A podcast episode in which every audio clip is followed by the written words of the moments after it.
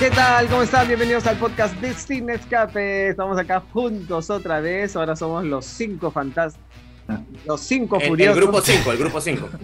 para estar contigo y contarte todas las novedades más resaltantes de esta semana y además vamos a dedicarle parte de nuestro podcast de hoy a una producción muy popular. ¿Cómo estás, Oscar? Muy bien, muy bien. Estoy aquí contento de estar nuevamente una nueva semana con todos ustedes. No nos miren amiguitos acá de podcast, sino también con todos los que nos siguen a través de YouTube, del Spotify, del Apple Podcast, que esta semana hemos estado primeros, ¿ah? Así que Ah, sí. Hemos sido número uno, ¿ah? sí, sí, sí, muchas gracias a todos por seguirnos y este capítulo yo creo que va a tener muchos fans, así que este ahí, ahí, lo, ahí lo vamos a ver. ¿Cómo estás, Dani? ¿Qué tal? Muy bien, muy bien, chicos. Ahí Luchito creo que spoileó un poquito para los que estén en YouTube y hayan visto el polo de Luchito, ya deben saber, ah, de qué, de qué Lo, vamos lo a que hablar. pasa, Dani, es que el invierno se acerca. El invierno se acerca, si empezamos Literal. en otoño, el- Literal, el invierno pues está, está a la vuelta de la esquina. ya, muy bien, muy bien. Bueno, así que tenemos un programa buenísimo, buenísimo. eh, aparte, por supuesto, todas las noticias que ya están acostumbrados a informarse por este medio. Muchísimas gracias a los que nos siguen, los que nos escuchan. Luchito, a ver qué tienes que decir tú sobre esta, este episodio del podcast número 50 y 57. 57 ya, ¿no? 57, ¿Cómo- cómo estás, Dani? Madre. ¿Cómo están, amiguitos del podcast? Sí, ya son 57, qué rápido se pasa el tiempo.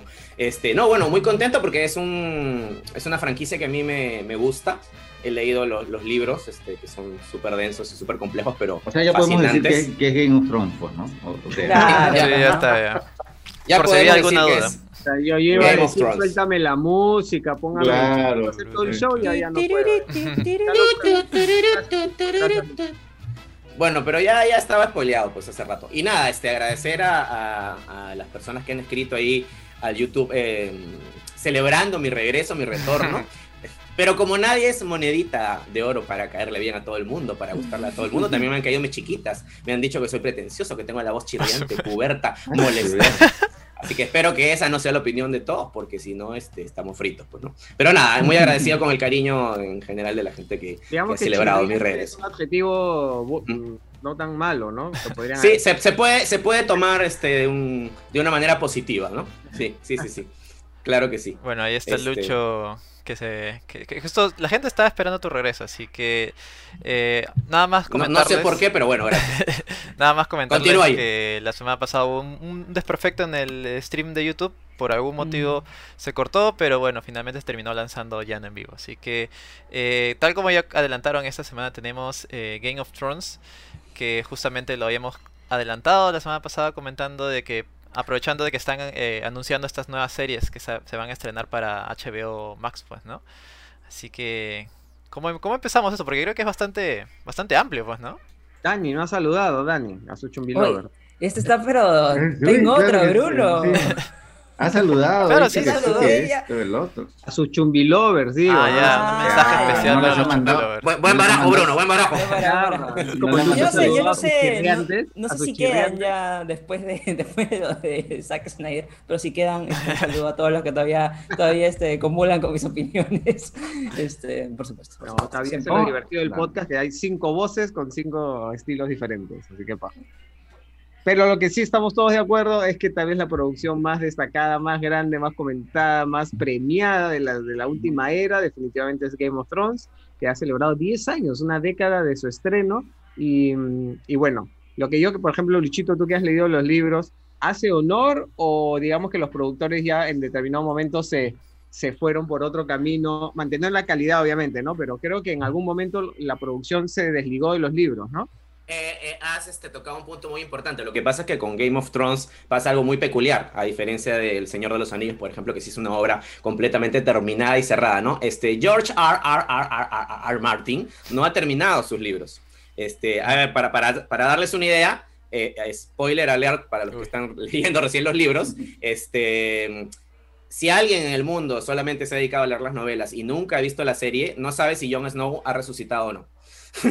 así que este, eh, así, ahí se quedó este George R. Martin con las novelas y faltan dos. y ahora encima ha firmado un contrato con HBO para hacer otros proyectos, así que, y el señor ya no es un adolescente, así que probablemente ni siquiera termine las novelas, ¿no? Este, pero bueno, ese es el problema con la serie. La serie es una muy buena adaptación de los libros en las primeras temporadas y llega un punto en que sobrepasa ya la historia de, de las novelas y este, los guionistas obviamente tienen que, que crear cosas este, nuevas. Obviamente, sí, obviamente Martin les dio pues las pautas de más o menos este, por dónde quería que vayan. La les tiene que haber dado, hacia, sí, dónde, sí, hacia dónde voy a ir. ¿no? Aunque ahora él dice que no, que él va a hacer otra cosa, que su final va a ser diferente que no sé qué, que no sé cuánto. Me da risa bueno. el tío porque cada vez que los fans les, lo presionaban para terminar un libro, decía, no me estén fastidiando porque no hago nada. Así. Lo que pasa es que si, si, uno lee uno solo de los libros, se da cuenta porque este señor pues se demora 10 años en cada uno, ¿no? O sea, ver, yo, yo, quiero poner en contexto porque yo creo que la mayoría de los mortales, ya este, bueno, no sé si tan mayoría, pero bueno, no, nos hemos enganchado con Game of Thrones a través de la serie. Claro, obvio. ¿no? Pero Luchito, yo me acuerdo que desde el 2004, no sé qué año, llegaba a la oficina con su librazo con los ¿no? ladrillos. Que, que, iba leyendo en el camino, ¿no? en su largo camino de Barranco hasta, San Beatriz, hasta uh -huh. Santa Beatriz. Donde tenía bueno, ese viaje sí permitía leer libros, hacer todo, ver películas, sí, sí, todo. Claro, claro, claro que sí, claro que sí.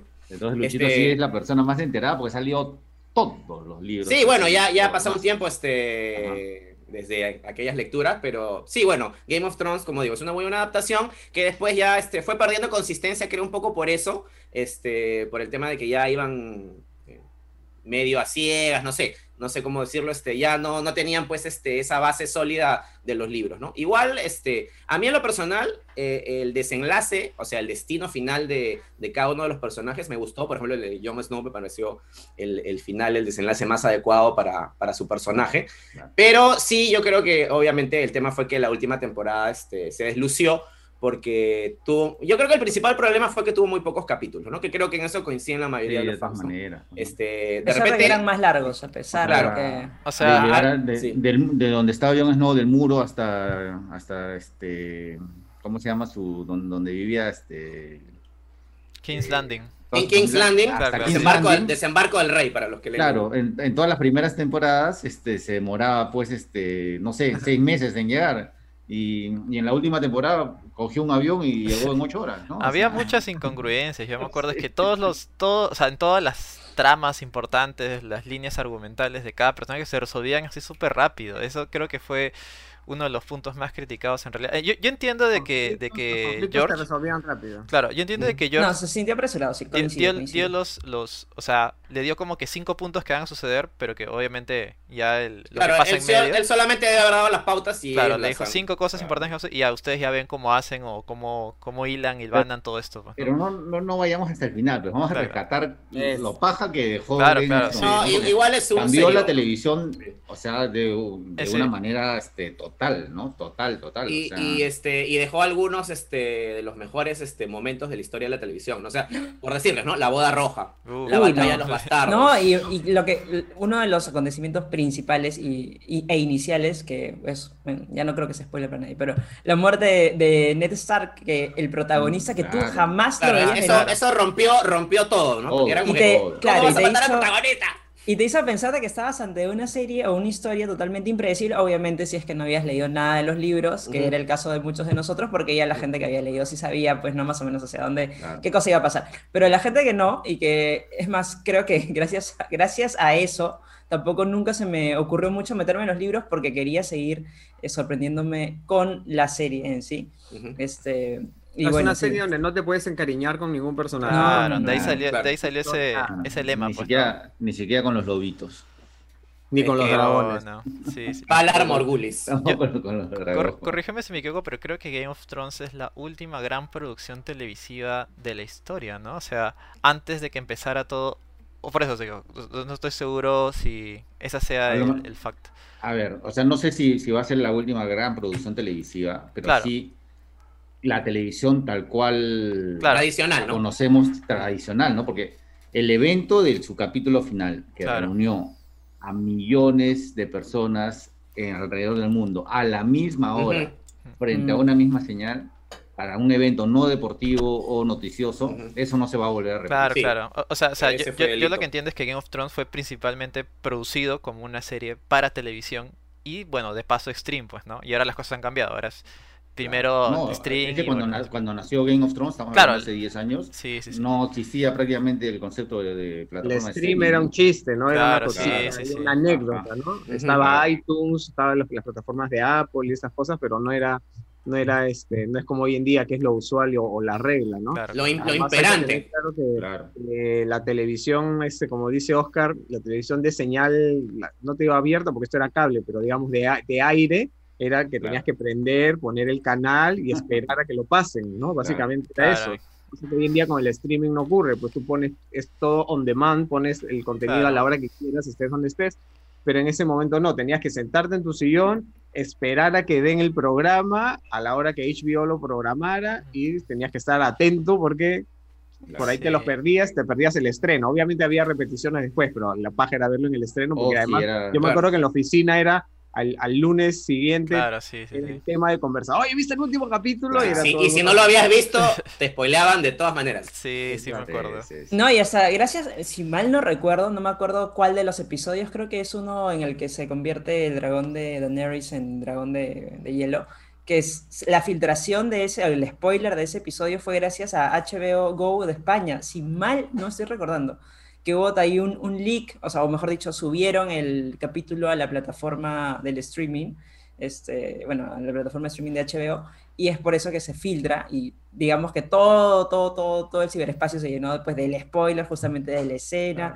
Así que mm, por ahí como que el streaming no les había jugado una muy buena pasada. Ya, ya creo que con la temporada final no hubo, no hubo ese tipo de, de problemas. No estoy, no estoy segura si fue ese o fue cuando hackearon este, lo de HBO también, que fue un, un asunto Claro. grande. Sí, No, para- y para- ahí, y- tuvo ahí varias, varios problemas para, Y para hablar del tema de, de- de la transición entre la televisión tradicional y el streaming, hay un punto intermedio todavía, que era este, para la gente que teníamos DirecTV, ¿ya? y se podían grabar los episodios, o sea, de, de verdad era una cosa maravillosa que no tengas que estar necesariamente el domingo a las 8 en tu casa o, o, o sea, digamos, Sí. pues un domingo de Claro, elecciones, ya Claro. que estás viendo el flash y esas cosas, ya, porque lo podías grabar ya a través del deco de DirecTV y lo veías ya a la hora que quieras, ¿no? No, Entonces, no te perdías cuarto poder, digamos. Claro, claro. Sí. No, Claro. entonces, Hasta, hasta en la oficina lo podíamos ver así, al lunes siguiente, claro. que muchos de nosotros por A, B, C no podíamos ver el episodio, Ajá. justamente el domingo por la noche. A la mañana siguiente, o al día siguiente, mejor dicho, a la hora del almuerzo, varios nos reuníamos Sí, a sí, ver el episodio, el último episodio de Game of Thrones, Pues- para poder ya hablar todos este, con spoilers, porque si no, pues sí era todo un problema de no poder decir nada o no poder comentar bien el capítulo en la oficina. Una consulta, ¿ustedes sí siguieron la serie de lanzamiento?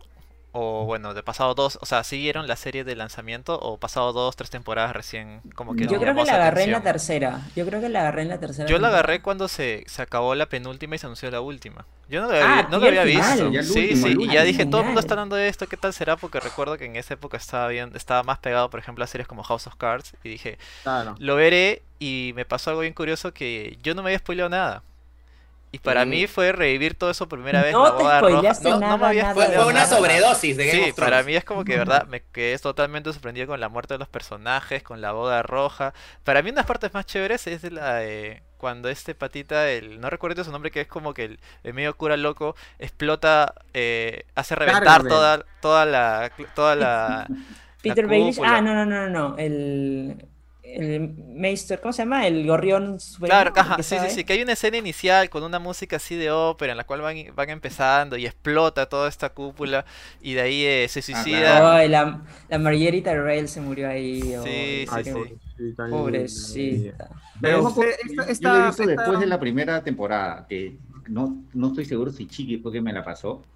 Ya, este. Chiqui, siempre, siempre. Y la, y la comencé a ver Compartiendo. así, ¿no? Del, claro, en un disco duro, ¿no? Dijo, Ohana, mira esto, te dijo así. ay, ay, ay, calata, ay, calata. Oye, pero eh, algo que me gustaría, porque, porque obviamente de hace 10 años pues eh, vivíamos en otro mundo, ¿fue un fenómeno desde el inicio o fue esos, esos programas que van como que macerándose con el tiempo y de pronto en la No, sí, fue popular desde el inicio, pero, pero Claro, esa popularidad grande vuelo. fue, No, claro, claro, se convirtió ya en fenómeno un- global, claro. en una monstruosidad. Y mucho tenía que ver, claro, en un inicio era un, un elenco, digamos, nuevo, tampoco era caras que, muchas caras conocidas, salvo por ahí, no sé, ese- Sean Bean. Claro. O, o Lina Headey, o no sé, por ahí alguno que otro, pero en sí la historia empezó a agarrar como que ya con este tipo de acontecimientos inesperados que te hacían sentir que era una serie totalmente que te podía sorprender en cualquier momento, este, también el nivel de producción era otra de las cosas que te quedabas así como que esto es una producción para televisión porque el presupuesto, si bien ahora tal vez ya no parezca tanto, pero más o menos creo que gastaban unos 100 millones por temporada, 100 millones de dólares por temporada, pasa por 10 episodios más o menos. Entonces dices, ah, su, es una superproducción, ¿no? Y eran batallas épicas, que habían locaciones en Croacia, en España, en diferentes partes, entonces, Claro. aparte del Reino Unido, ¿no?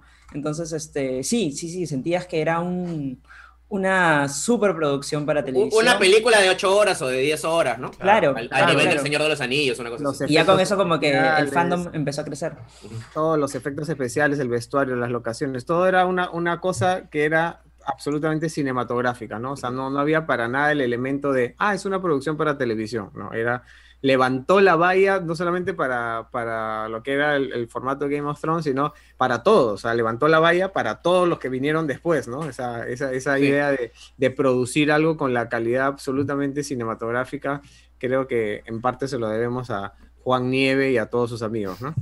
Sí, no, Y- otro de los, de los puntos a resaltar es que ya a nivel de historia, ya este porque hay- hay muchas producciones televisivas que buscando no sé pues coger un público más amplio más familiar no Este, Claro, no, no reproducen tal cual Se limitan. la, la crueldad o la violencia que puede haber en los libros Claro. no pero aquí este Era era una cosa no directa o sea desde que se cae, desde que empujan al chiquito, o, o, o que le pone la, la, la corona este, para que se le derrita la cabeza al hermano, ese tipo de cosas, ¿no? Incluso la muerte pues de, De Oberyn, ¿no? de, Oberyn. de Ned Lo, Stark, único, lo que suavizaron, lo único que suavizaron un poco con respecto a los libros son la, la edad de los personajes, ¿no? Eh, Daenerys, por ejemplo, es, es mucho más niña cuando es este desflorada, por decirlo de alguna manera, este, eh, y ese tipo de cosas, ¿no? Pero sí, en general, claro, transmiten toda la crudeza y, Claro. y era una, es, es un señor de los anillos para adultos, ¿no? Completamente, nada, nada familiar. Claro, algo loco también es que los actores se fueron volviendo mega estrellas conforme avanzaban las temporadas y al comienzo sus carreras eran no eran tan eh, digamos eh, importantes por decirlo de alguna manera eran actores destacados pero no eran estrellas por decirlo así no entonces es muy gracioso cómo los desnudos iban y venían por todos lados pero cuando ya ese actor a- alcanzó categoría de estrella ya usaban dobles no ponían Claro, la cara como- nomás de. Emilia Clark el corte y el cuerpo era de una doble, porque ella decía, no, si quieren que me calatee, más... Claro. más plata". No, yo creo que ni siquiera había opción de... No, ya no quería, ya no quería calatearse. No, creo que hasta la segunda temporada nomás aceptó, ¿no? A partir de la tercera, aparte que ya se Creo- hicieron menos no estoy segura si solo la primera o la primera y la segunda, no me acuerdo. cuál. conflictos de producción, creo también. Pero A- a- bueno. Aparte de eso, fue una de las cosas que se criticó de la serie, ¿no? Que cosificaba a la mujer, ese tipo de cosas, ¿no? Pero estamos hablando, pues, de un mundo, ¿no? Medieval, o que en el que Claro, obviamente, pues, no, obviamente, no había, o pues, sea- este, igualdad de género, ¿no? Claro. Ah, y aún así creo que los personajes femeninos eran Sí, bastante son- son fuertes. o fuertes, sea, sí, no- sí, sí. súper Hay, fuertes, hay- o hay sea, empoderamiento, ¿no? Brian, Bastante, pues, Brian- bastante. Brian Stark. Y tienes Con justo... Cersei, con Cersei. hasta Con Cersei Sansa- Lannister. Hasta Sansa, que era la más onza, al final termina siendo Claro. súper relevante, Sí, o sí, sea, Ya, ya, ya no son Grávida. Sansa. ya- Igual sí. este Arya Stark que se encargó de... No, pues ya, ya es lo máximo, ¿no? O sea... Se encargó de matar al, al villano más temido de la serie, que Es fue una muerte ¿Voldemort? que... A Voldemort Claro. Voldemort. Parecido, parecido. Una Eh, muerte que así, muchos pensaban que iba a terminar siendo por parte de Jon Snow y al final, este, y me parece perfecto como sucedió, fue este, Arya Stark. Sí, es, es- La ver, para- encargada de... Para, para saber los, los gustos de cada uno, ¿no? Personaje favorito. Uy, a ver, Gis. justo. justo iba a Uf, decir. qué difícil. Para mí, el, eh, el chato, pues. El chato es como que era el... Claro, Claro, era, era la mente maestra. pues, Tyrion. Y si- siempre, Tyrion. claro, Tyron Sí, Lannister siempre sabía Tyrion. cómo, cómo salirse con la suya, siempre le pasaban cosas curiosas. Todavía me acuerdo, no recuerdo exactamente qué escena, pero hay una escena que él va a pelear supuestamente en la guerra y le cae una roca, creo, y se queda ahí en el piso y ya la guerra acabó y estuvo bien, una cosa así. Pero sí tiene un montón de, de, de escenas. Aparte y- tiene, tiene la frase más, este, una de las frases ya que van a la Tiene, tiene unos diálogos geniales. No- Claro, no, no, solamente del, del mundo del cine, sino de la vida. Dice, A ver, ¿cuál? Yo tomo y sé cosas. Los Lannister siempre pagan. ese era su- esos eran sus superpoderes. Claro. claro. No, No, no, sí, eh, muy, muy buen personaje. Y hay varios también, o sea, hay varios, o sea, con que te digan, no, por ejemplo, Melisandre también está, eh, eh, Rob Stark, eh, Joffrey también, el, el, el- Uf, Sí, ya no, Joffrey era creo que muy bueno, el ¿no? ma- Sí. uno de los, uno de los que tenía tal vez menos, porque creo que la mayoría de personajes eran buenos, tenían sus matices malos, Claro. o tenían en algún momento alguna motivación así como que, que Claro, pero eran era- grises, era digamos, pero malicia Joffrey pura. era malo, malo, Malicia malo. pura, sí, sí, sí. Sí. Para ti, Oscar, ya. tu personaje favorito. Sí, eh, estoy también entre Tyrion Lannister y Arya Stark, ¿no? Este, pero creo que me quedo con el enano, sí. Pues. Sí, no. Sí, Luchito. sí, sí, sí. Para mí, los favoritos son Tyrion y Jon Snow, ¿no? Que también es un personaje para mí predilecto. Es, como dice Dani, eh, la mayoría de personajes de, de Game of Thrones están en un área gris, pues, ¿no? Entre la bondad y la maldad, ¿no? Pero creo que en el lado opuesto a Joffrey está Jon Snow, ¿no? Que es como que el personaje más noble, el que tiene motivaciones más nobles. Ya demasiado. Ya yo tengo ahí, Sí. yo tengo Sí, ahí tiene- mis... Tiene, tiene que. No, pero igual, igual él hace cosas, igual él hace cosas cuestionables, ¿eh? Pero No. este, pero sí, este Pero es de- un personaje heroico que, que para mí es imposible dejar de, de querer y, y es un tipo además que eh, tiene que luchar contra, contra el destino que inicialmente tiene como bastardo, ¿no? Entonces es alguien que prácticamente se hace solo y, y al final este, logra cosas muy valiosas y heroicas, ¿no? Dani, tú. Yo creo que podría escoger entre Arya, también estoy entre Arya porque me gustaba muchísimo su personaje y toda la evolución que tuvo. eh, en sí, desde, desde que mataron a su papá y era una niñita que me miraba todo este, con espanto, hasta que, bueno, tuvo una gran evolución como personaje hasta ser, pues, este, una guerrera prácticamente muy bien entrenada y, en general, completísima, pero también eh, me gustaba mucho, mucho, pero ya por una cuestión interpretativa de repente, este, el personaje de Cersei Lannister me pareció una villana Claro. excelente, excelente Ah, en todas claro. sus formas y sus No, motivaciones ah, también eran...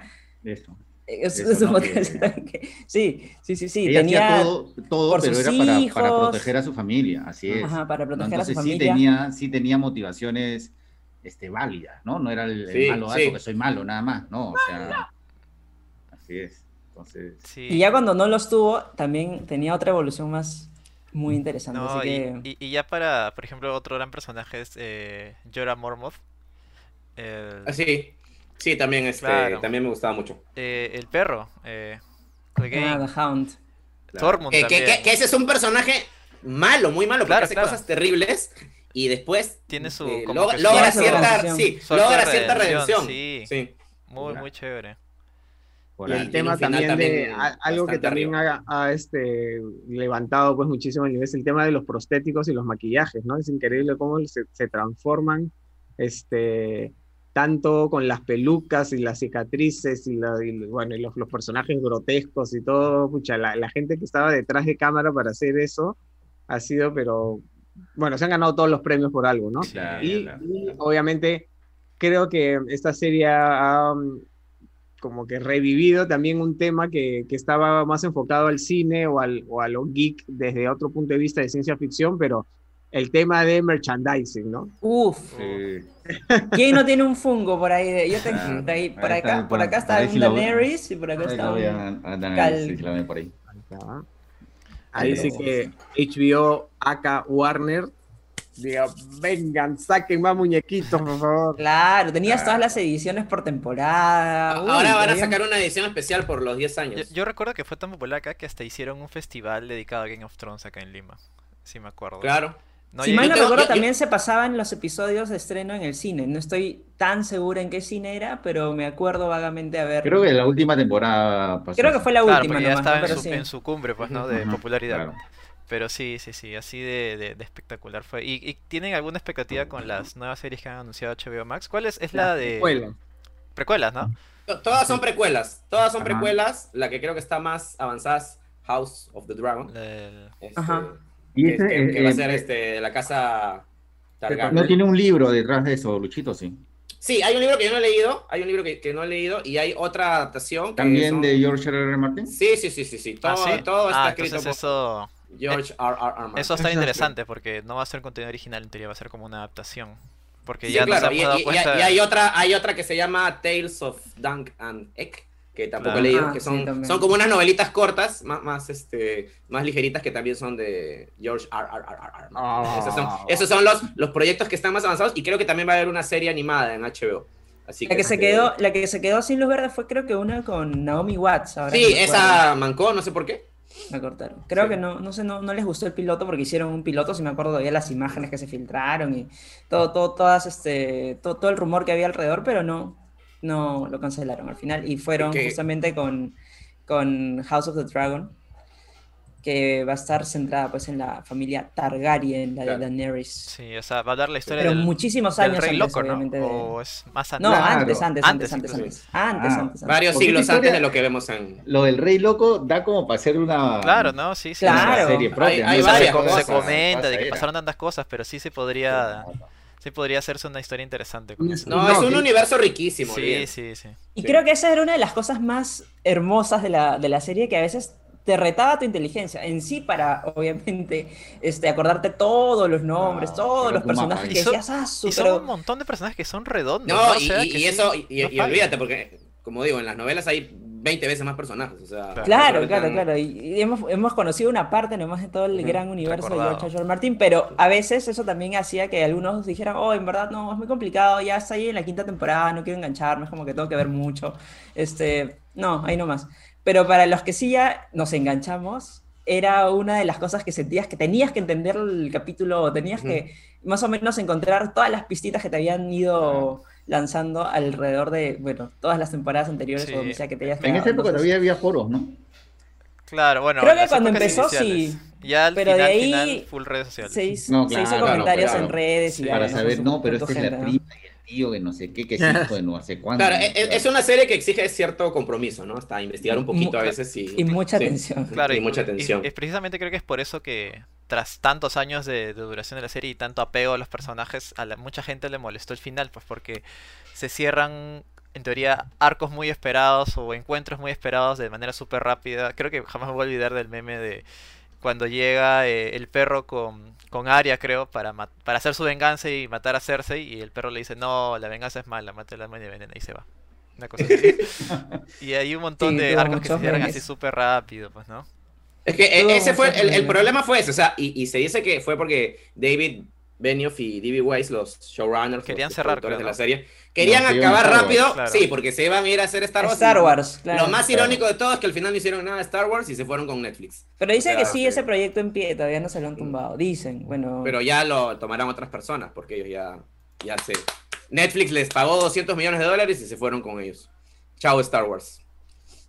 Bueno, no se bien. sabe nunca en el mundo de- del entretenimiento. A Sí, ver, Nadie sabe para quién que- trabaja. Sí, Exacto. sí me acuerdo que tenían esa, esa, esa necesidad de, de apurar el cierre para poder hacer sus otras cosas. Y eso fue muy negativo. bien celebrados los 10 años de, de Game of Thrones. Vale Sí, porque igual Sí, sí. La última temporada no va a borrar este... Por supuesto. Es una Además, miren, ahorita ra, ra, ra, ra, ra, ra, ra, saca su libro y la gente de HBO dice, oye, está mejor que lo que hicimos, ¿no? Y si hacemos los libros, ya hacen un universo Y- y- paralelo. Y, viene, y viene Zack No, Snyder sí, y dirige sí, las sí. primeras temporadas. Sí, sí. Claro, claro.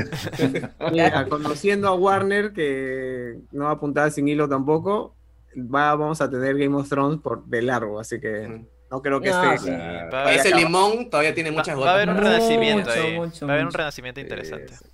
Y lo- y lo aparte, otro es que- Emilia Clarke ya se va a ver aburrido de hacer comedias románticas, entonces Ah. va a decir, ah, ya, ah, venga de nuevo la Khaleesi. ¿Cuál era el Bueno, nombre ahorita de... justamente, a El nombre completo de, de Khaleesi, ¿cuál era? Khaleesi de la... Ah, su Margarita. novia, Sí, de- sí, de sí. Stormburn, no me tenía un nombre súper sí. largo, súper complejo. No, pero hablando de Emilia Clarke, justamente ahorita nomás ha fichado para ser parte de Secret Invasion, se va a Marvel Studios. Ah, Después de haber Sí. hecho Terminator Genesis, se va a Marvel Studios.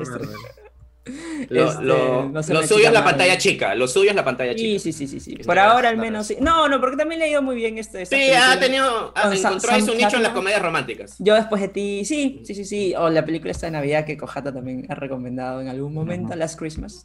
Oye, es linda ella. Es adorable. Sí, Emilia Clarke es adorable. Sí, Chata es linda. De las estrellas que es este, cero diva, o sea, siempre colabora. Se con- nota, se nota.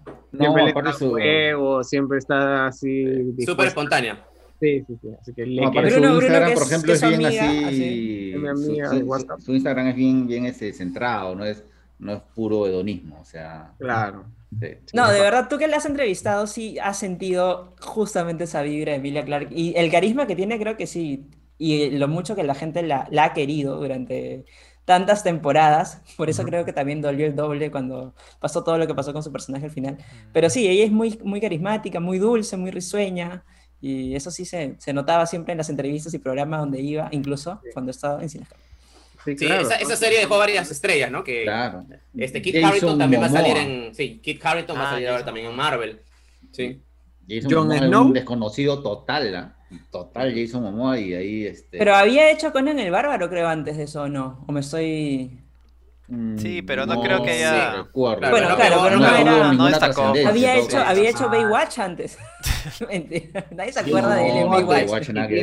Tiene, el poder de hacer temblar a hombres y mujeres. En la oficina hay un caso de. Mm, Sí, Ah, sí, sí. Había un caso. Sí, un Sí, caso célebre, un caso célebre. Caso célebre. Un Momoa Lover. Sor- sorpresivo, además. Así sorpresivo, hizo, un- hizo, hizo moverlas. este, pero bueno, ese fue nuestro especial de Game of Thrones. Espero que lo hayas disfrutado. Y por supuesto, bienvenido a los comentarios también de tus personajes favoritos, tus episodios favoritos. No reniegues con el capítulo final, así que por favor. Ya pasó no, ya mucho fue, tiempo ya, ya también. ya Celebremos, fue, celebremos el éxito de esta maravilla y, y es. esperemos a que los productos que vengan sean igual de pajas, igual de chéveres, así que escríbenos lo que quieras. Y ahora sí, Gino va a, va a soltar la cuña de noticias que fue elaborada en la NASA junto con Pixar Industrial Light and Magic. Va la cuña.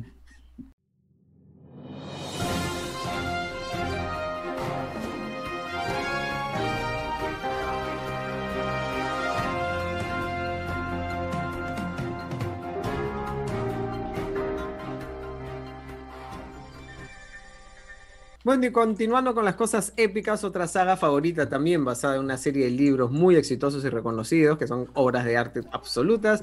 El Señor de los Anillos va a tener una, una versión eh, para televisión también, una serie. A ver, Luchito, cuéntanos, tú que eres también tolkieniano. A ver, sí, por supuesto. Este, para empezar, se supone que va a ser la serie más cara de la historia de la televisión. Eh, ¿Cuánto te vale? ¿Cuánto te cuesta, Luchito? van- bueno, la primera temporada va a costar como 400 millones de dólares, pero, pero como quieren hacer como 5, va a superar largamente la barrera de los mil millones de dólares, ¿no? Entonces, definitivamente va a ser la serie más este, costosa de la historia. Se le estuvieron ahí disputando Netflix y Amazon, así como que, "Mm, dame, mm, ah, mm". pero dice que el mismísimo Jeff Bezos, el pelón, porque no hay pelón malo, este, ahí mo- mo- movió sus influencias para que, la, bueno, el- la compañía que actualmente tiene los derechos de las obras de Tolkien les vendiera a ellos este, estos derechos para que puedan hacer la serie. La serie no va a estar basada en ningún libro, este, va a ser como que una precuela para variar, eh, ambientada cientos de años antes de lo que vimos en las películas. Y los lo único que les han pedido es que, o sea, tienen total libertad creativa para hacer lo que quieran, pero que no toquen, no muevan nada que afecte los sucesos que vimos en, en Los las sucesos películas. futuros, ¿no? claro. Claro, los, suce- los sucesos futuros y, y, este, y bueno, este, ya estaban filmando con un elenco así bastante diverso de varios países, rostros nuevos, creo no hay nadie eh, para nada conocido, este, y se espera que al menos tengan cinco temporadas, ¿no? Así que bueno, va a ser un, un súper suceso y yo creo que con esto Amazon ya va a tener, ya va a tener también su, su Game of Thrones, ¿no? Claro. Este, así que Y fecha de que- estreno aproximada. eh, La, la estaban mm, anunciando para este año, pero yo no sé si lleguen, porque con todo este tema de, bueno, Nueva Zelanda no está tan fuerte lo de la pandemia, creo que han estado filmando sin mayores problemas, este, pero sí, en, en- en principio la, la habían anunciado para este año, no sé si Ah. finalmente cumplan esa, ese plazo, ¿no? Claro, Bueno, dos, sí. dos temas que comentar de acuerdo al presupuesto, ¿no? O sea, primero que al no ser actores conocidos, ya sabemos que el presupuesto no se va a ir en los actores. Claro. Entonces, todo va a ser costo de producción, supongo que efectos súper...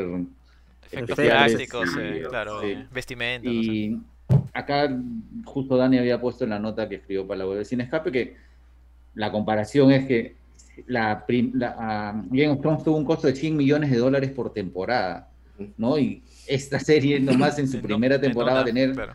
465 millones, o sea, casi cuatro veces y medio más de Game of Thrones. o Y ni siquiera vayas a pensar que son temporadas de 20 episodios, son 8 Claro, episodios sí. nada más. Sí, sí, o sí. sea, como que unos 58, más o menos 60 millones. Sí, de como, como ver una pequeña película va a ser cada una Pero pequeña te imaginas, Luchito, es como No. 60 millones por un episodio de una hora, asumimos. Totalmente es un Pero ¿cómo harán ahí? Cinematográfico. Cuando hablamos de Hollywood y hablamos, como siempre que hemos hecho, hablado de esto muchas veces en Sin Escape, el tema del box office, ¿cuáles son esos marge- márgenes de ganancia, pérdida, tas contadas, fracaso, ¿no? De acuerdo a los, a los volúmenes de taquilla. En el streaming, ¿cómo será? O sea, ¿cómo llegará el aquí- contador? Por sí. Aquí es más difícil de medir, pero claro, es eso, ¿no? Medir nuevos, atraer nuevas suscripciones. Yo, yo me imagino que es claro, uno es atraer nuevas suscripciones y dos es ver cuánta gente está viendo eso, pues, ¿no? Con esos números. eh, Y normalmente siempre salen, los siempre salen los reportes cuando las producciones son un éxito. Si no salen Sí. reportes, probablemente le haya ido mal a esa producción. O sea, si no Aparte sale... le va a dar otro nivel a Amazon, o sea, ya con esto va a estar ahí. Y se mete a las grandes Sí, ligas claro. de todas maneras. Claro, y son varias temporadas, con o sea, va a Netflix. estar, va a estar eh, Lo, bastante... lo que pasa es que Amazon es una plataforma de- más festivalera, digamos, ¿no? Tiene, Sí. tiene producciones Más de nicho, ¿no? premiadas, cosas así, pero digamos que la gran, gran producción popular, este, un poco con The Voice, que tampoco es que, que sea un fenómeno global, ¿no? O sea, Masiva, ¿no? Y le han Claro, metido mucha entonces- publicidad a Voice, muchísimo. Sí. Incluso Claro, yo- acá. yo he visto bandas No, igual la le ha ido muy bien a calle. The Voice, pero claro, no, claro, le falta un escalón más, ¿no? le falta un escalón más. Ajá, le Yo creo que con este El Señor de los Anillos, ahí sí, pues. Sí, Sí, totalmente. a- Amazon tiene que, tiene que meterle sus fichas a algo muy popular porque si no, pues, ¿de dónde, ¿de dónde?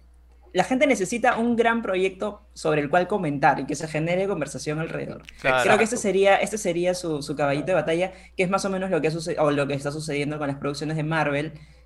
Creo Es más que- con lo que claro. sucedió con WandaVision y con O The con Mandalorian, Mandalorian, porque con. Falcon... no tanto. Pero- Pero, pero, pero no, ese- Falcon ese- ha sido la más exitosa. La más exitosa Sí. de las tres, aunque no creas. Sí, sí, sí. sí. Así es. Sí, sí, sí. creo que en Estados Unidos le va muy bien. No sé si acá el termómetro está, está ok, con está en línea Pero, con, con pero ello, más, allá, pero más allá de que, que una serie sea mejor que la otra, la estrategia es esa, como lo comentaste el otro día, ¿no? O sea, tener un- una gran serie o una gran franquicia que te permita mantener la suscripción, ¿no? Y, Claro. Y eso- Y atraer gente nueva. Y Claro. atraer gente nueva. obviamente. ¿no? Y Netflix, Porque bueno, tiene también el sus ganchos. El, fenómeno de Falcon ya justamente se da en, en base a lo construido antes por, por WandaVision, ¿no? O sea, y, y- y Mandalorian, que el Falcon, o sea, eh, las cifras es que fue la serie más vista en su primer capítulo, incluso más que WandaVision, más que Mandalorian, pero ¿por qué? Porque ahora hay más suscriptores. Claro. Entonces, Ah, eso como es- una- No, bueno, apa- aparte de WandaVision, con WandaVision como que Marvel salió un poco de su zona de confort, ¿no? Esos primeros capítulos Claro. eran como que más experimentales, no tenían tanta acción, ¿no? Entonces Falcon sí es la fórmula Es- Marvel. es una este, apuesta segura, en otras sí. palabras. Ajá, exacto, Sí, sí, sí. exacto.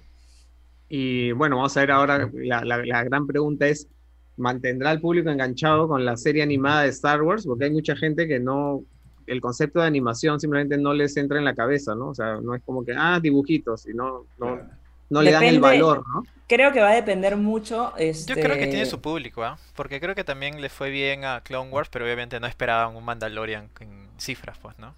Claro. Va a depender tal vez mucho si es que tienes que engancharte con todo lo anterior de repente que se ha visto en Clone Wars o de paso. De Yo repente... lo veo más, pa- por eso yo lo veo más para fans No, de Star Claro, Wars, claro. ¿no? Sí, si ya eres fan de Star Wars, por supuesto, creo que no vas a tener claro. problema. Claro, si ahora te, te implica tener como que, ah, revisar material o de repente, no sé, No, y si eres un, un fan duro, ¿no? Porque a lo mejor el fan casual no, no es que tampoco le... Claro, le llama además mucho la O atención. el fan Sí, casual de sí, repente no ha sí. visto ninguna. igual tener que animadas. soplarse todas las temporadas de Clone Wars es bastante. Tú te la soplaste. yo! Sí, sí, sí, no, yo no niego eso, sí, a mí me pareció muy chévere. Lo recomiendo mucho. Yo, por ejemplo, no he visto Clone Wars. Entonces, The Bad Batch, mm, no sé, tengo que darle chance al primer episodio, pero tampoco es que diga, ah, va a llegar Claro, The Bad sí, sí. Batch ahorita. O sea, es como que Veremos estoy qué como que, porque ok, falta poquito para que se estrene. Y hablaremos ya. de, de llegado el momento. Así Otra es. que se ha estrenado con mucho éxito es Mi Papi, Mi Churro, Mi Mickey, Mi Rey, la segunda temporada de Luis Miguel.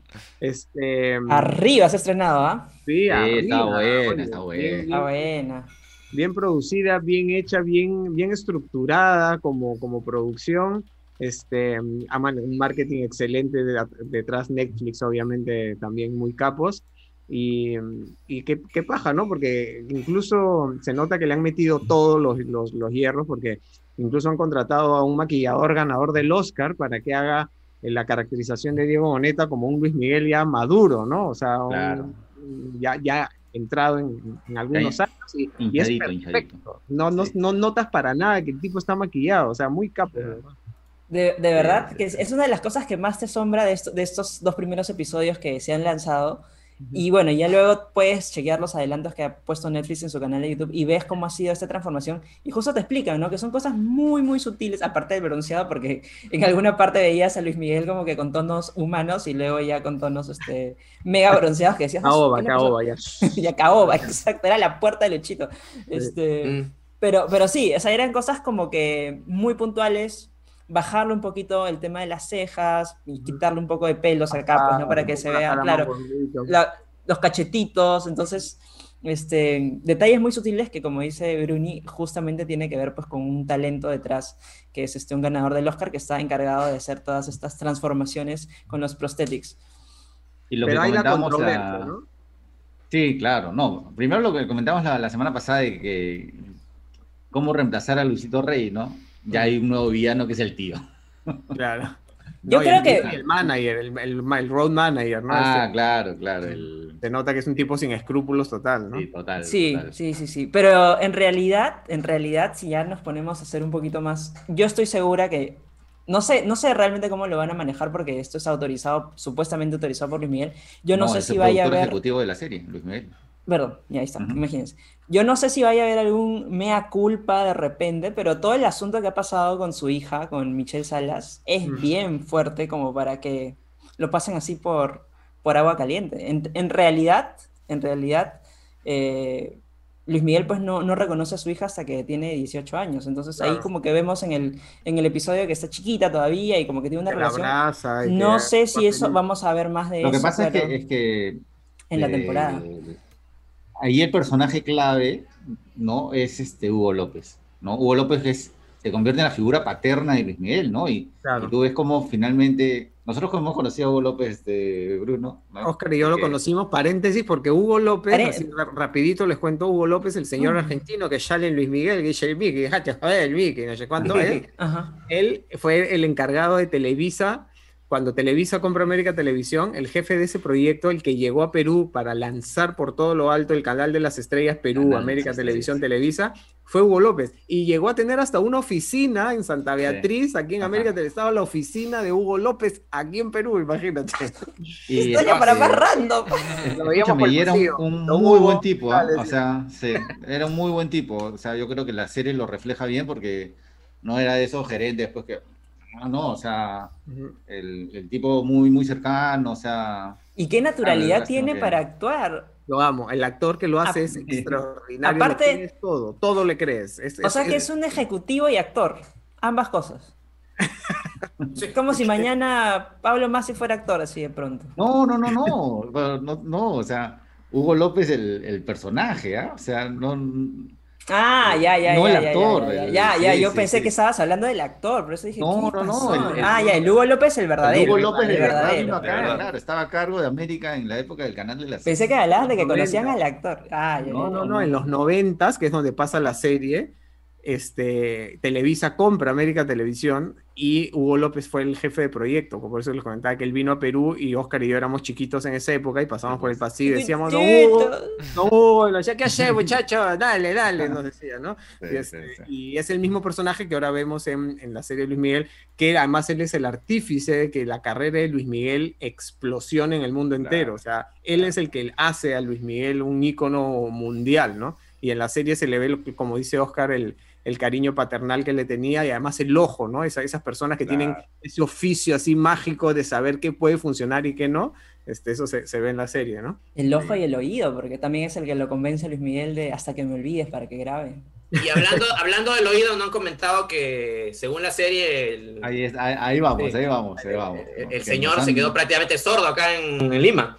Sí, pero es un Es hecho verdad. completamente inventado, ¿no? O sea, Sí, ya, sí, sí, ya sí. salió a decir, este, ese concierto nunca, nunca sucedió. El, el comercio Aparte- publicó un artículo bien completo sobre, sobre el tema. Aparte, los, los conciertos de Luis Miguel en el Perú ya eran producidos por Jorge Ferrand, que es pues toda una institución en el mundo del... Era un capo, era Claro, súper- o sea, la más alta calidad posible, siempre, siempre, porque además eran los estándares internacionales de esa época. El único que los podía cumplir era Jorge Ferrand, que era el que traía a las, a las estrellas de, de la época, ¿no? Ahora, pero sí es una, es una cosa bien paja, porque mucha gente ya alucina que es verdad y que el Perú le malogró la carrera a Luis Miguel, y no ha sido así, ¿no es cierto? Es ficción, No salió amigos, es ficción. Del club de fans, de todos, claro. Es más, ni siquiera, ni siquiera hubo un, con- hubo un concierto que pasó eso. O sea, Claro. eh, Nunca ha tenido problemas de oído. claro. O sea, sí tiene un problema Sí. serio de oído, pero es, es un tema recurrente en los artistas, que tantos años estás con el audífono acá a todo decibeles, volumen. este, a todo volumen, que te va dañando, te va dañando el oído progresivamente, ¿no? O Me, sea, me- me imagino que es como los que cantan, que también se malogran las cuerdas vocales y no pueden terminar hablando. ¿no? Eso es, es típico, ¿no? Claro, Bueno, se- se- se- se- según este artículo del comercio, nunca hubo un, un concierto de Luis Miguel en el año 2005, como dice la serie, pero sí tuvo un problema de sonido con el audífono en el año 93 o 96, cuando tocó en el Muelle 1, en una cena show, pero Acá. nada, Ah, na- sí, acá en Lima, sí, acá, acá en Lima, sí, acá en Lima, pero nada parecido o nada tan extremo a lo que menciona la la serie. preventa de América del año 93, producidas a lo mejor parte de la producción por estos pechitos. ¿no? Este, vino Luis Miguel al ¿Qué muelle hablas? uno, A la Y ahí, y ahí hubo problema de audio, ¿no? ¿Y hubo problema de audio no? No me acuerdo, Luis, estaba tan borracho que... No hubo problema ni que se apagó la luz, ni que se cayera al piso, ni que Sí, hiciera. no hubo nada, no hubo nada de Nada de eso. eso. Sí, sí, sí, sí, sí. Además, en esa época Luis Miguel había sacado una canción de Nino Bravo que se llama América. América, claro. Entonces, como América formaba parte del grupo Televisa en esa época, dijeron, Luis Miguel, te vas a Perú a cantar a la preventa porque tienes que cantar la canción de América porque hemos comprado América. Y pum, lo mandaron, lo No, mandaron a showzazo, fue un showzazo. Por Dios, si está Luis Miguel en una preventa de América, ya me puedo imaginar el tamaño de. el cariño que había en ese momento. Por- Lo- por lo eso, colosal que era ahora- todo. ahora- Ahora comprendes este, cómo me deprimo en las últimas Claro. del. No, no. No hay, eh, siquiera. Todo tiempo pasado fue mejor. Así que, sí, bueno, pero aún así, yo, yo he visto solo hasta el capítulo 2, no he seguido avanzando, pero está... No, no, no, hay más, dan- dan- no hay más. Claro, Sí. hay- hay- Ah, por eso digo que estoy, al día. Estás al día, estás al día, Bruno. Es el día, claro. Sí. Todos los domingos este, va, va a estrenar un episodio nuevo. Son 10 episodios, si mal no recuerdo, esta temporada. Sí, igual que el, el anterior, pues no, también fueron Sí. 10 o 13, no me acuerdo.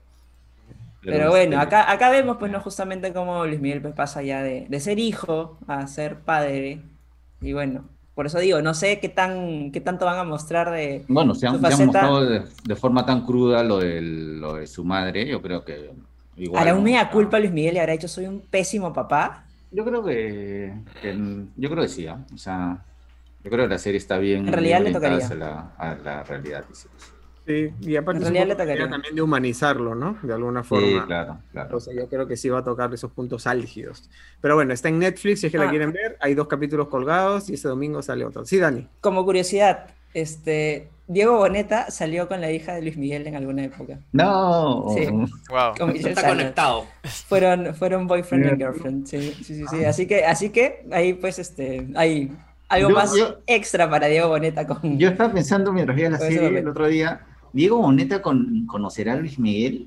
Claro, sí hay una foto verdad. de ellos juntos. Ah, es cierto, de, de la temporada pasada, es verdad. Claro, No, una foto de. Yo, bueno, no puedo dar detalles porque sería un poco infidente, pero yo estuve en un evento con él que nos invitó Mont Blanc hace tiempo y Ajá. fuimos a almorzar, o sea, una cosa bien cercana, no era un evento así de que está todo el mundo en un salón. Ya. Y él me contó muchas cosas de su proceso, incluyendo sus reuniones con Luis Miguel, o sea, sí lo conoce, lo conoce de arriba abajo, ha hablado Ah, con él. Chévere. todo. Por eso digo, no puedo contar detalles porque sería Claro. un poco influyente, porque era una reunión personal, no era una, no era una entrevista, pero sí, sí ha hecho su chamba y sí, sí ha tenido varias reuniones con él, así que...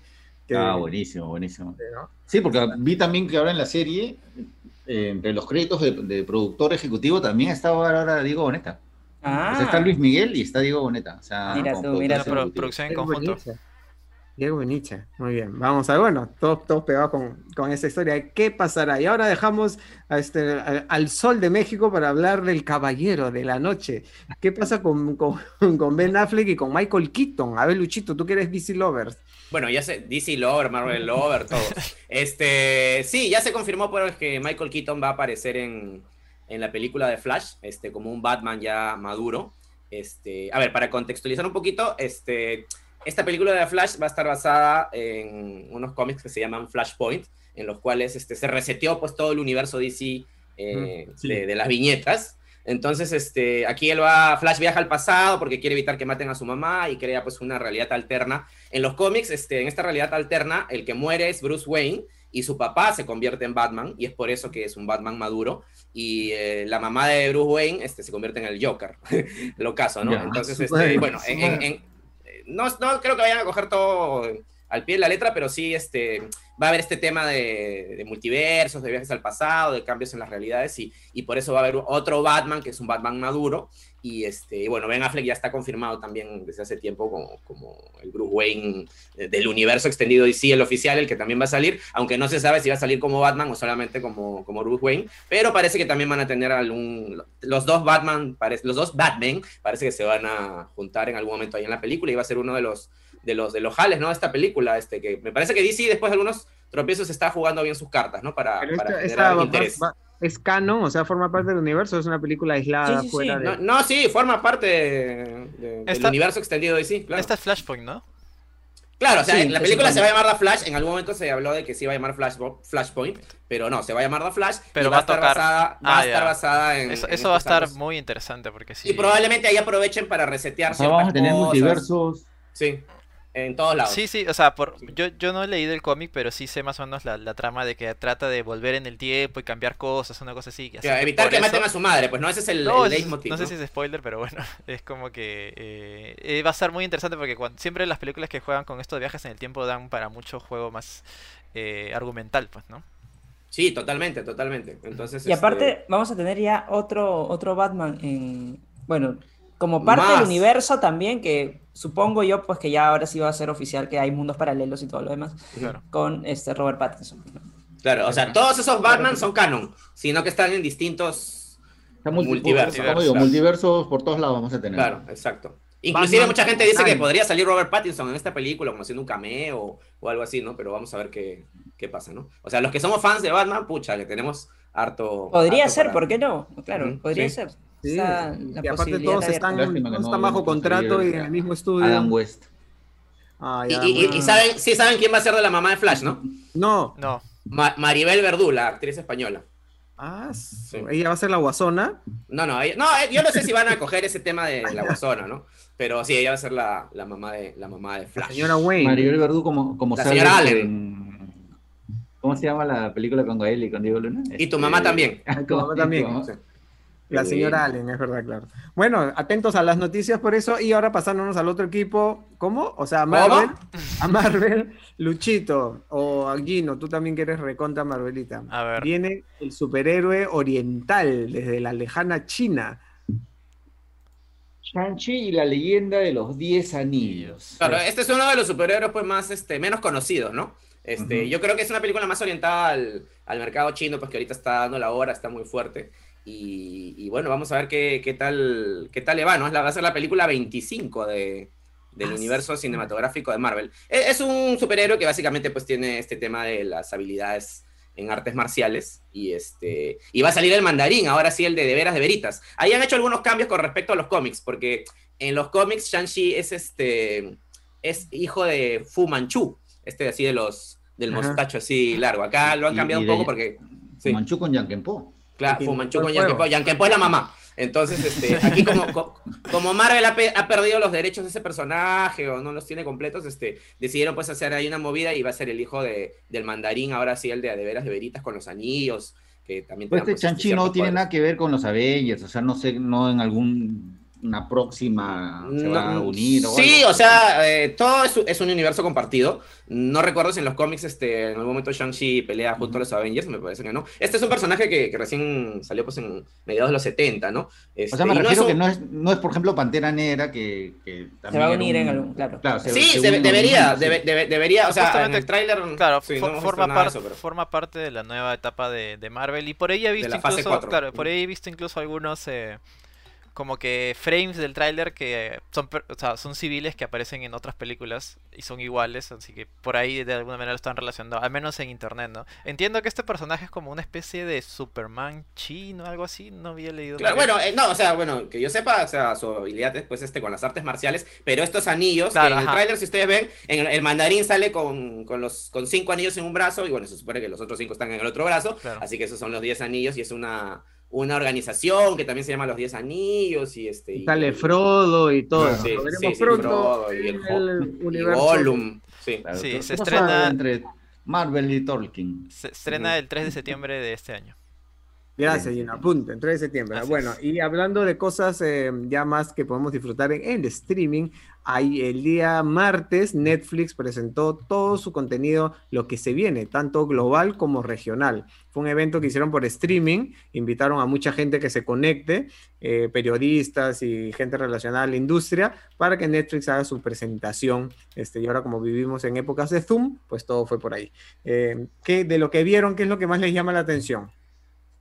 A, a ver, primero, bueno, anunciaron ya lo que ya hemos hablado, la del Ejército de los Muertos de Zack Snyder, ¿no? Que se estrena el 21 de mayo. Eh, Cobra Kai, que ya viene con su cuarta temporada, personalmente espero que sea bastante mejor que la tercera, que también se estrena este año, no han dado fecha, ¿no? Este, y, y hay un proyecto que, que tiene grandes nombres, ¿ah? Este, que se llama Don't Look Up, Ujú. Ujú. que es la historia de dos astrónomos que deben emprender una gira mediática colosal para alertar a la humanidad sobre un asteroide que va a destruir el planeta. O sea, muy- Vimos así un pedacito. Pero, Así pero como que. a, a- a pesar de la premisa es más comedia, creo, ¿no? Este, bueno, es Adam McKay, ¿no? El director, que creo que sí ha hecho Tiene- producciones antes de comedia. Pero miren ese elenco: Leonardo DiCaprio, Jennifer Lawrence, eh, Jonah Hill, Timothy Chalamet, eh, Kate Blanchett, Meryl Streep, no, este, Ariana Grande. ¿no? Entonces no sé Ariana si estos Grande. nombres a lo mejor por ahí son cameitos o, o personajes pequeños, ¿no? Este, todavía no está muy Están claro. todos en el asteroide llegando, no se sabe. Pero... Y además también tenemos una producción de nuestra Claudia Llosa, que está, está trayendo este, este contenido exclusivo para Netflix, ¿no? Eh, así es, Claudia Llosa, su primera película para, Distancia de rescate se llama. sí, para Netflix, Ajá. Distancia de Rescate, que también nos enseñaron ahí unas, unas pequeñas escenas, ¿no? Con, con la actriz argentina Dolores, Dolores Fonsi, ¿no? Entonces, este, creo que va a ser un drama, un drama, este, un drama fuerte, así que vamos a esperar que, que salga más, más información más adelante. Pero también se estrena este año, así que hay que estar atentos. Otra, otra importantísima ah, bueno, también es los Alerta Roja. de, Ay, perdón. de lo- sí. ¿Estoy con audio? No. Sí, sí, sí. Sí, sí, sí. Profundiza esa alerta, por favor, Daniel. sí. Perdón, pensé que estaba, como Oscar seguía hablando, dije, ay, estoy, estoy muteado. No, no, no, una de las más importantes también es justamente Alerta Roja, Red Notice, con eh, Ryan Reynolds, con, ¿Con, La quién? Roca, ¿Con, con, con quién, Daniel? y con, por supuesto, la horrible actriz Gal Gadot. Ah, Así que- Dios. La fea esa. La fea. Oye, hasta ahora no he visto Mujer Maravilla en 1984. Pucha, no sé si deba, no sé si de- Sí, no creo sé si que- No deba te pierdes verla. de nada, Dani. No, no Sí, no sé, no sé si deba verla, Daniela. Sí, me Pero como no es presidenta del club de No fans de la importa, GAL. no importa. Gal Gadot puede estar Claro, leyendo. Pero, leyendo pero Gal Gadot no la tiene la Biblia culpa. y la voy a ver Sí, igual. Gal Gadot no tiene la culpa de ese despropósito. Es Mírala, verdad. te resumo así nomás. Sí. no, no, no. Bueno, Sí, ya verla. confirmaron también en, la, en, la- en el evento de ayer, ¿no? Los estrenos este año de la quinta temporada de La Casa de Papel y de la segunda temporada de Lupin, ¿no? Que esa serie que nos encantó a todos. Ya, ya la, casa de papel va a ser la última, ¿no? Mm, o sea, esa creo que, temporada ya va a ser creo la que había una masa, creo que... O, o van a ser. Yo había escuchado que va a ser la última y van a O ser lo van, spin-offs. lo van a ahí. dividir. Sí. Ah, Y- bueno. ¿Y de qué es sí? otra La casa de cartón. o sea, Lo van a dividir en Lu y Pan. Van a ser los. Eh, los- Esa es otra, esa es otra. sí. Bueno, al menos Bueno. En, en IMDB sí solamente hay cinco este, anunciadas. Y también ok. vimos así un, un pedacito ahí que estaba la, la Nacho Animri, ¿cómo se llama? La Alicia Sierra. Así que atentos con. Netflix que viene cargadito. Obviamente la competencia con el streaming está feroz y ahora que cada vez aparecen más plataformas, más millonarias, con más estrellas, con más historias diferentes, nuestra billetera va a sufrir porque va a llegar un momento que hay que suscribirse a todo y, este, y vamos a Nuestra, tener- nuestra billetera y nuestras horas de sueño, Bruno, porque ya no hay tiempo para hay ver tiempo, ¿no? cosas. No hay tiempo para ver cosas, sí, es increíble. Así que, bueno, atentos a eso también y por supuesto cuando lleguen los estrenos ya eh, en detalle comentaremos acá en, este, en nuestro querido podcast. ¿Ha falta algo? ¿Me olvido algo? Ya hemos Sí, hablado de eh, nos hemos olvidado No, una noticia acaban ya que... las noticias. Nos hemos olvidado A una ver, noticia a que, ver, Gino. que pasó la semana pasada y es que Alfred Molina ha confirmado que va a estar presente en la nueva película de Spider-Man. Mm, Ah, Y Ah, eso, no sé ustedes, pero yo creo que ya confirma lo del multiverso. O sea, no, no Sí, hay- ya, no, o sí, sea, ya, ya, hace rato. Es Ah, más, sí. serían bien tontos si no lo hacen. o Claro, no, es más, es. él mismo describe en su entrevista que hizo para Variety, Variety diciendo de que o sea, es como que este fue el peor secreto guardado de Hollywood. Claro, como que sí. La, la, la gente, la gente quiere ver a Tobey Maguire, a Andrew Garfield y a Tom Claro, Holland obvio, la misma. ya la toma. Y ahorita en estas épocas donde todo se filtra, todo se ve por internet, es más poco probable que ya se... Apenas firmen, no sé, o confirmen su participación, se va, va a salir en internet antes la noticia. No, y aparte otra de las cosas interesantes que dijo Alfred Molina fue que lo iban a rejuvenecer, pues, ¿no? Como habían hecho antes con Robert Downey Jr. o con Samuel, Claro. Samuel L. Jackson en Capitana Marvel, porque Ah, se preguntaba a todo el mundo, oye, ¿cómo va a, re- va a regresar? ¿Vas a estar viejo o qué? Y entonces No. ha, ha dado esta, este Sus detalle tentáculos van a adicional. ser más jóvenes. Y también ha dicho Pulidos, que en pulidos. este, en este universo nadie muere Muere. realmente. Otra, otra, otra frase que se quedó también como que muy presente en todos los que leyeron la entrevista. En este universo nadie muere realmente. O sea, En el como que- mundo de los superhéroes en general nadie muere Claro, definitivamente. o sea, si siempre le puedes revivir de alguna manera, Sí, o que sí, viene... si En no, pregúntale a- en- en o otro pregúntale al soldado del invierno. Ajá, claro, que viene de otro Pregúntale a Superman, pregúntale a. Superman. Claro. Sí, sí, sí. Así que ahí está eh, la película de Spider-Verse, ¿será? Me imagino. Ya veremos, pero va a estar épico. Si es que No hace. Way Home. Pero ya, de verdad que si, si no sucediera por alguna razón, ah, ¿qué tal el bajón para los fans? O sea, que tiene que suceder. Decepción total. Tiene que, su- tiene que suceder ya. No, serían tontísimos si no lo hacen. Lo pueden hacer, todo el mundo quiere. Además, no es que Andrew Garfield haya dicho, no, no quiero. O sea, todo el mundo quiere estar ahí. Este. O sea, va a ser un... No, hay muchas, hay muchas cositas alrededor que te hacen pensar que, por supuesto, que tiene que suceder, ¿no? Desde que eh, se han filtrado algunas fotografías de, de los stunts de mm, los actores, los dobles de riesgo del, de Andrew Garfield con Tobey Maguire juntos, o entonces, o el merch también que se, que se filtró de, este- de la película. Sinceramente creo que este podría ser comparable a un Avengers. O sea, Avengers como que solamente de Spider-Man. Y creo que sería Claro. un... Esto va a No, ser va un, a ser- un va a ser hitazo. evento, ¿eh? Sí, Va sí, sí, esto va a sí. ser, eh, com- por eso digo, comparable a lo que fue Avengers en su momento. Y Sony, Sony así. Uf, Veamos de ahí qué, qué, qué rumbo toman. Por ahora, este Tom Holland creo que se acaba su contrato con esa película, si no estoy equivocada. Vamos a ver si se lo extienden, si quieren hacer, supongo yo, no supongo yo, si quieren hacer más entregas o pues, no sé qué, qué plantearán de acá a futuro. Tom Holland va a estar feliz. Tom Holland. Sí, sí, él es súper fan del personaje. Estaba muy contento cuando fue fichado y por supuesto, ¿quién no? Pues si se convierte en Spider-Man. Spider-Man. Y Bueno, creo que a la gente le gusta también, así que por ahí que se vendría muchísimo más con, con él como, como Peter Parker. Ya. Bueno, vamos ahora con nuestro bloque de recomendaciones para que estés así pendiente de lo que podrías encontrar en el streaming y disfrutar desde hoy. ¿Hay quién quiere empezar? ¿Quién se lanza a la piscina? A ver, yo empiezo porque Ya. es una serie que, a ver, la cual conocí o me enteré de su existencia en los premios platino de hace un par de años que, hemos Que fuimos. Sí, ajá. Y el ganador, uno de los de las producciones más premiadas fue Arde Madrid. ¿No? Arde Madrid, una producción española realizada por Movistar, ¿ya? Eh, que está ambientada en los 60 y es en blanco y negro, ¿no? Entonces, yo, yo, en mi falta de investigación, asocié blanco y negro, Madrid de los 60, ¿no? La época franquista, pensé que era una cosa muy seria, ¿no? Así intelectual, Claro. ¿no? Y, y bueno, sí me, me- me dio la curiosidad de, de verla, ¿ya? Pero estuvo, creo que el año pasado en la plataforma de Movistar Plus, ¿ya? Pero no la vi, la dejé pasar. Y ahora la han puesto en HBO Go, ¿ya? Entonces, este, ahora sí la, la estoy viendo y me ha encantado, porque es una cosa completamente distinta de lo que yo pensaba, ¿ya? Es, es, primero son los capítulos de media hora, es una comedia, ¿ya? Eh, y, y de qué trata? ¿No? Trata de, de en los 60 Ava Gardner pasó una temporada en Madrid, ¿no? Y Ava Gardner, pues, este, se mandaba las juergas de la vida. Mientras estaba casada con Frank Sinatra, que estaba en Hollywood. claro. Y la, la llama a veces Frank, Frank Sinatra. Aprovechaba el pánico. Sí, ¿no? Este, y mientras eh, Madrid, sí, pues vive una situación no tan feliz, ¿no? Por, por el franquismo, ¿no? Situaciones de, todavía de la posguerra, un poco de este, la pobreza, ¿no? Ella se da la gran vida y hay una facción, pues, este, del gobierno de Franco, este dictador español, ¿no? Que estuvo muchos años en el poder y con una dictadura muy, muy dura, ¿no? Este, que mandan investigar, pues, ¿no? Este, este, esta clase de, de vida, ¿no? De excesos, ¿no? Seguramente muy relacionados a los comunistas, ¿no?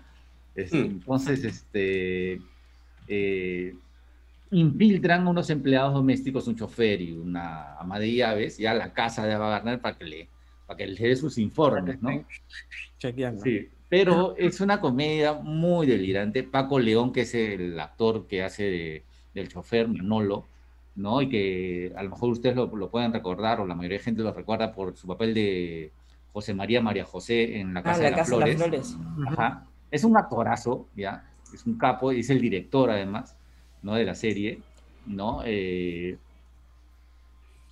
la, la tiene muy clara, ¿no? Tiene un, un humor muy negro la serie, ya, este, a veces ya hasta surrealista, Mm. ¿ya? Pero es una comedia muy, muy disfrutable. Ya, Son ocho capítulos nada más, de media hora. Lamentablemente me acabo de enterar que este, el proceso fue tan demandante para, para Paco León y su esposa, que es la guionista, que decidieron, a pesar de que tenían la aprobación ya de Movistar, no, no hacer una segunda temporada. Así que en esta, tem- Pasu. prim- en esta primera temporada... pasó? Aquí, Es raro, ¿no? Es raro. de repente, de repente se animan después.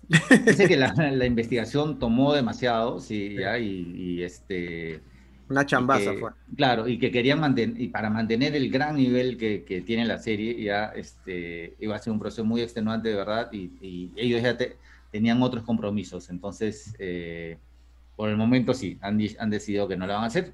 Esperemos que, que pronto la continúen la segunda temporada. Pueden Pero se las recomiendo, de verdad. ¿ah?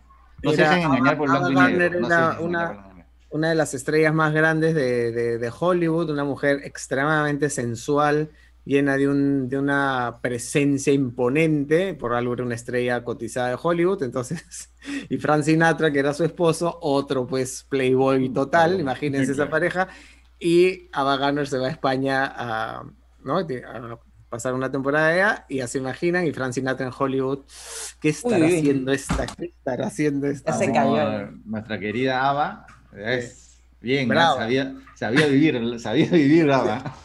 Así que este, busquen en, en Google si quieren a Ava Gardner para que vean la foto del original, el, el nivel de belleza y de, de presencia que tenía esta mujer. Y si pueden, busquen la serie que ha recomendado Oscar, porque es paja también descubrir cómo funciona este.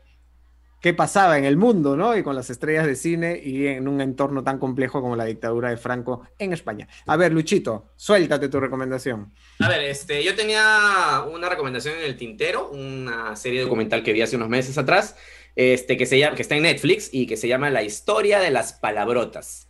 Eh, está presentada por Nicolas Cage, en el mejor trabajo que le recuerdo de los últimos 10 años por lo menos. Este, y bueno, esta, esta docuserie de seis capítulos, chiquitos, no más de 20 minutos eh, cada uno.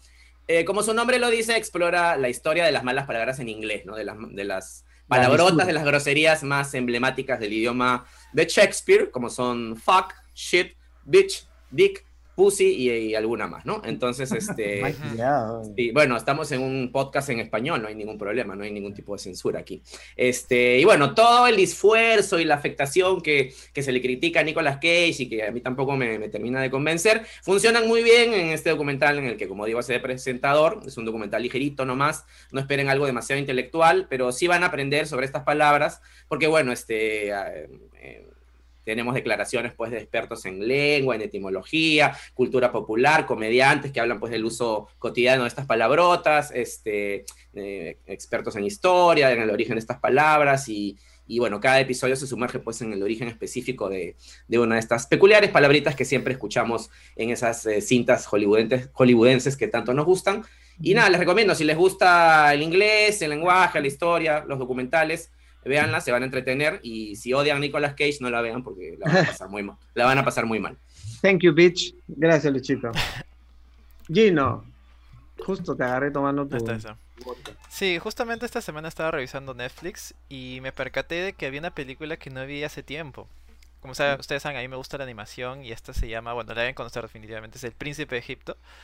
Y uh -huh. la volví a ver y me pareció espectacular. Me pareció como que de lo mejor que he visto en mucho tiempo, tanto en animación como en historia. Ciertamente está basado en la historia bíblica, en la historia de Moisés, pero todo está la forma en la cual la, la narran y la cuentan con estos, eh, este estilo artístico que tienen con, la, con las canciones, porque tienen algunas canciones, me ha parecido espectacular, de verdad. Si no la han visto... Lo que pasa, es que esa película, la, esa película marcó el lanzamiento de los estudios DreamWorks. Claro, claro, cuando, sí, sí, sí. Jeffrey, Katzenberg, Jeffrey Katzenberg trabajaba en Disney, él fue el que lanzó El Rey León y muchos mm. clásicos. Spielberg se lo jala a hacer DreamWorks, entonces ellos se, cuando lanzan el estudio, la lanzaron con esa película para hacerle la competencia franca y directa con la pata arriba a Disney. Por eso es Mm. que se mandan con tremenda película, con la calidad que has comentado de animación. no, y es- música y todo, ¿no? Espectacular, o sea, incluso tal vez, no sé si no, no son creyentes o lo que quieran, pero como película de animación, con la historia que te da, con la música, con todos los cuadros que tienen, el arte, es uff, espectacular. Y más, incluso de ahí me puse a investigar en internet y tal como comentas, pues tiene todo ese background. Y es más, se tenían planeado incluso hacer más películas bíblicas de ese mismo estilo. No funcionó, no, le- Claro. no fue No funcionó en la taquilla. Exacto, pero ahí hay un sí. detalle importante porque supuestamente estaban trabajando al mismo tiempo dos proyectos en DreamWorks en ese momento. Esta, que era como que el proyecto bandera, el proyecto más importante, y Shrek. Y es como que si, si a algunos no les gustaba mucho el trabajo porque hay mucha presión por el lado para que Príncipe Egipto salga como una película espectacular, lo mandaban a como que te, man- te, te, te mandamos al proyecto de Shrek porque no lo estás haciendo bien, una cosa así, como que desme- Era la, la- la Siberia, Claro, la, Siberia de la compañía. claro, como que de- desmereciéndolo, pues, ¿no? Y al final... Desterrado, desterrado. Y al final la historia le dio razón a Shrek. Por ser una película mucho tan, tan, eh, creo que de las más exitosas que tuvo eh, DreamWorks en su momento y en su historia incluso, eh, ya desecharon todo este plan, este megaproyecto que tenían de hacer historias bíblicas por hacer algo más comercial evidentemente, porque como una empresa tienen que ganar dinero. Claro. No, Y- aparte que la animación 2D se vino abajo, pues, ¿no? Claro, Claro. ajá, justo, Claro. justo fue en ese límite y continuaron con una que es que José Príncipe de Sueños creo que se llama o algo así, Sí, no recuerdo. sí. Pero esa la mandaron directo al, al VHS, al DVD, pues, ¿no? Como que un proyecto menor. Y ahí quedó todo este supuesto, como que, universo cinematográfico bíblico que iban a hacer eh, DreamWorks, pues, ¿no? Pero, Gi- Gino, estoy revisando la taquilla y no le fue tan mala. O sea, Claro. costó 70 millones y recaudó 218. O sea, Claro, no pero, fue. pero, Seguramente Shrek, esperaban más. pero Shrek le fue ah, mucho, un- sí, No, Shrek le fue mucho más, pues sí, sí, claro, sí.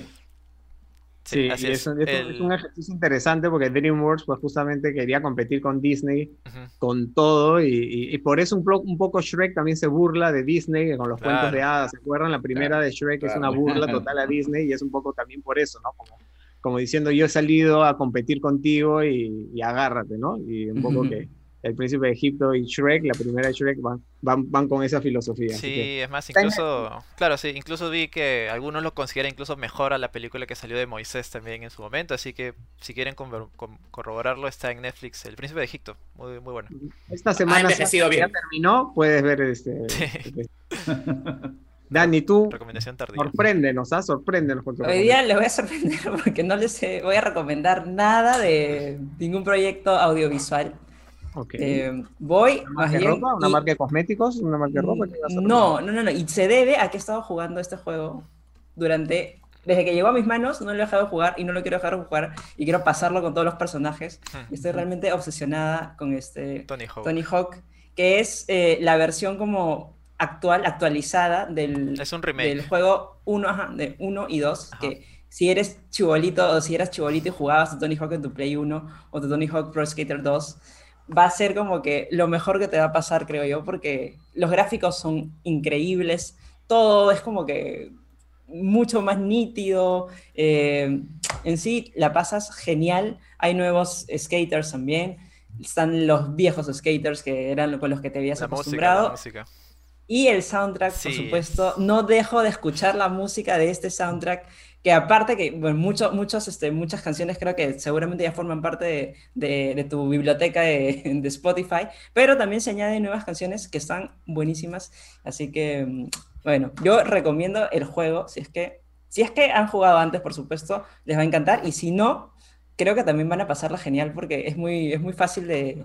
Creo que, creo que es fácil de jugar, no sé si es muy difícil de jugar, pero, pero estilo bien es arcade muy tiene. divertido. Sí. ¿Tú, Ginita, lo has, lo has jugado? Sí, sí, lo- jugué el original. Este me falta porque está un poco caro, pero sí, lo que definitivamente lo que lo que más me gusta es el soundtrack. Como que de Uf, verdad te, sí, te hace sí, de regresar en el tiempo y tiene todas estas canciones noventeras, Blink 182, ese tipo de cosas, como que de verdad te, te da un trip ahí al pasado. Es Y de verdad bueno. que he recordado cosas, pero bien, así puntuales de mi infancia cuando jugaba Ah, este, este juego. Golden Ah, Finger. ah, su Sí. Ah, su- Pero así, ¿ah? cosas así como tararear la canción o no sé, Taran, cuando pasaba cierta parte que me caía, era como que, ah, su, ¿qué tal, Sí. qué tal viaja al pasado? Sí, algo bien, bien, bien fuerte, sí, esta experiencia A ver, con repite, por favor, claro y conciso el nombre del juego para que Se llama- ¿Todo bien? Tony Hawk's Pro Skater 1 más 2, ya lo voy a decir en español, el 1 más 2, 1 plus 2. Es este, la versión de, son la, la, la remasterización o el remake del Tony Hawk Pro Skater Ah. 1 al Tony Hawk Pro Skater 2, que no tiene nada que ver con el, Pro- el Tony Hawk eh, 5 que alguna vez me compré y Sí, me quedé no, muy decepcionada, que malísimo. fue Vamos a- sí, sí. Estamos terrible. ampliando el rubro de las Sí, perdón, me- yo, yo la próxima la semana próxima recomiendo libros entonces, claro. Oye, ya- próxima recomendado cuentas de Instagram, oye, no se hagan ya, porque han recomendado a mi ¿O tocón. cuándo hemos recomendado cuentas de Instagram? A mi tocón has recomendado. Te faltó, te faltó. Ah, Daniela, te claro. faltó. Ni yo me acuerdo qué cosas recomiendo. Yo he recomendado, yo he recomendado canales de YouTube, es cierto. Bueno, Es eso al Daniela, te faltó más- comentar más, este, diciendo ¡Hola! Sí, no, ya voy a meterme ya en podcast de Teca a recomendar videojuegos. En realidad no soy tanto de jugar videojuegos, pero este de acá, sí, ha consumido todo mi tiempo. Lo Y siento. ter- no- terminando el videojuego va a coger su skate y se va a ir por el malecón de Miraflores ahí. Eso, Estoy a punto de comprarme un A- skate. hacer sus maniobras. escúchame. Cuando tenía la versión del Pro- Tony Hawk Pro Skater 2 de PlayStation 1, me compré un skate que me saqué la miércoles 50.000 veces y nunca fui buena. Y ahora quiero comprarme uno más chévere para seguir sacándome la miércoles. Sí, Piensa ya en tus huesitos. este, Rincón. Sí, no, voy a ser la mamá, ¿no? Como que la abuelita. Ya, ya no eres una, ya no eres una teenager, Daniela ya Chumbiray. no. Pero es mi sueño. Bueno, atentos con estas recomendaciones y yo rapidito les quiero hablar de... A ver, espérate, ¿dónde está? Que se lo pasé a Luchito para que lo pongan sin escape también. ¿No? En nuestras recomendaciones. en- Ahí está, se llama Close to the Enemy. Está en la plataforma de Acorn TV, que es una que estoy consumiendo mucho últimamente. Sí, sí, es una sí. plataforma que eh, tiene bastante contenido europeo, básicamente inglés, eh, o sea, de la Gran Bretaña. Paja puedes explorarla, se llama Close to the Enemy, es con el gran, ya que hablábamos de Alfred Molina, está Alfred Molina y está la eterna, intacta, hermosa Angela Bassett. Está pero Sí, espléndida la mujer. Es una superproducción de la Segunda Guerra Mundial donde hay un espía británico que tiene que buscar a un científico alemán para desarrollar una línea de aviones, entonces está infiltrado con los nazis. La superproducción es apoteósica, lujosa, eh, muy buenos efectos especiales, ha tenido críticas excelentes. Es una serie, obviamente, por capítulos y puedes verla y meterte en este mundo de la Segunda Guerra Mundial. Sí, otra más de la Segunda Guerra Mundial. Pero está baja porque está diferente, porque tiene muchas cosas de ciencia, de tecnología, porque están desarrollando un avión nuevo. Toda la tensión del espionaje, uy, lo van a descubrir, uy, ya saben que es él, uy, se va a morir. Toda esa cosa paja que tienen esas películas y además unos actorazos y un lujo de producción bien paja. Así que si es tu onda, los dramas históricos. Y Acorn TV es una plataforma que te recomiendo. Puedes tener el- la prueba de una semana. Si no te gusta, lo cancelas. Y si te gusta, son siete cocos al mes. Así que por ahí que puedes. Igual tiene subtítulos en español, todo, ¿no es cierto? Tiene todos subtítulos, tienes, tienes series modernas, tienes bastante archivo de cosas de antes. Está bien baja, explórala. Y por es la segunda vez que recomiendo algo de esta plataforma porque me gusta bastante, así que puedes mirarla. ¿Cómo se llama? Perdóname, Bruni. ¿La plataforma o la serie? No, la serie. Close to the enemy, cerca al enemigo. Ajá. Higo, higo, que Bueno, tienes que este- mantener a tus enemigos más cerca que a tus amigos. Eso, ya. Oscar, ¿qué hay esta semana? Cuéntanos en Cinescape. Esta semana, a ver, ¿qué tenemos en Cinescape? Eh, Lu- Luchito hoy nos ha hecho ahí también un par de, de notas muy simpáticas sobre Sí. el, Hablando Sobre de las- Acorn TV, ajá, las A otras ver. plataformas del streaming, ¿no? Este, que ya está Paramount, está bien, está con TV, está Pluto TV, que está, está simpática, que es gratis. oye, Pluto, TV se las trae, ¿ah? Y es Se gratis. las trae, ¿no? Sí, sí, sí, sí. Pluto Sí, sí, TV, ya, Sí, bueno. Y, y es gratis. Así es, tener, eh, Lucho también eh, nos va a descifrar todo lo, lo concerniente con Loki.